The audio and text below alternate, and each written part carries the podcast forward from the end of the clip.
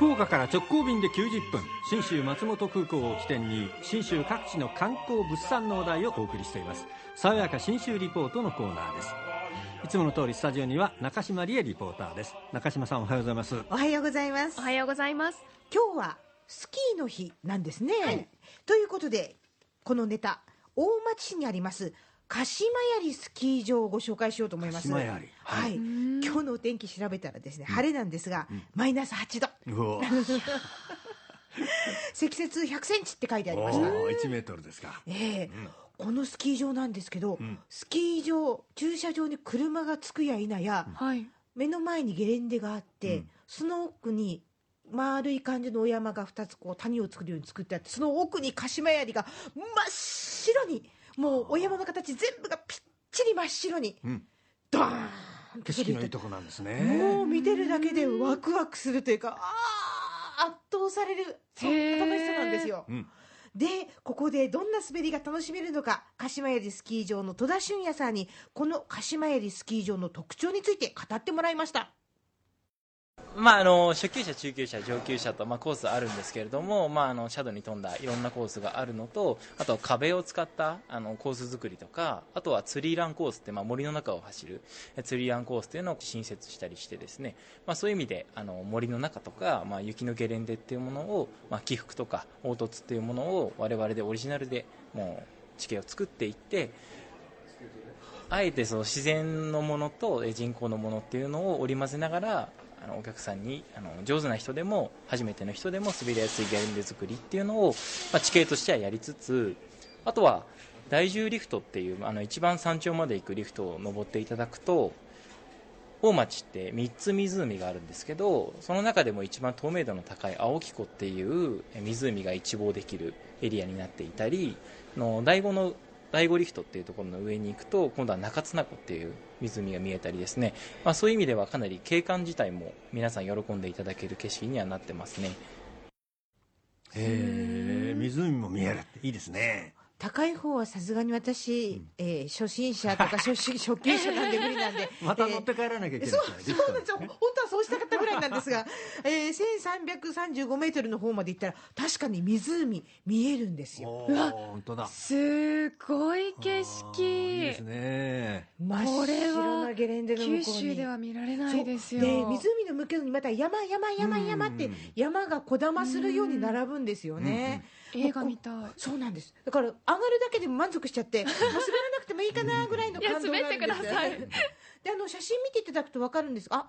いおちゃんはスキーしたことあります？私ないんですよ。この銀世界もあまり見たことがなくて。それはもったいないな。あの往年のスキーやというか楽しんだ方は長いスキーを抱えて、細長いのを、はい、そうそうそう滑ったと思うんですが、うん、今時そうじゃないんです。え、そうなんですか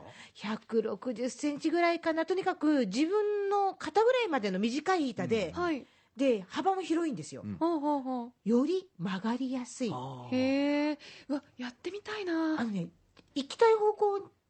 に目を向けると、綺麗に体とボードが曲がっていくっていうんですかね、板が。そういうね楽しさがあるので非常に楽ちんです、はい、多分安藤さんがスキーを始めた時よりも今いおちゃんが始めたらもう5倍ぐらいの速度で上手くなると思います。上達できるわけですね。そうなんですよ。すごく運動音痴なんですけど大丈夫ですかね？関係ないと思います。なぜなら私が滑れたから。あの大町市役所の遠藤さんにコーチしてもらって、まあ、ポイントは斜面での体重のかけ方ですねと言われつつちょっとだけチャレンジしてみましたよ。はい右を踏ん張ればいいんですねで左に踏ん張り直す。右に踏ん張り直す。お滑れてる滑れてる。緩いけど滑れてる。左に踏ん張り直す。いや私あのふんあの滑れてるって言ってましたけど、うん、えー、多分速度で言うと、うんのんびり歩いてるぐらい 歩く方が早い。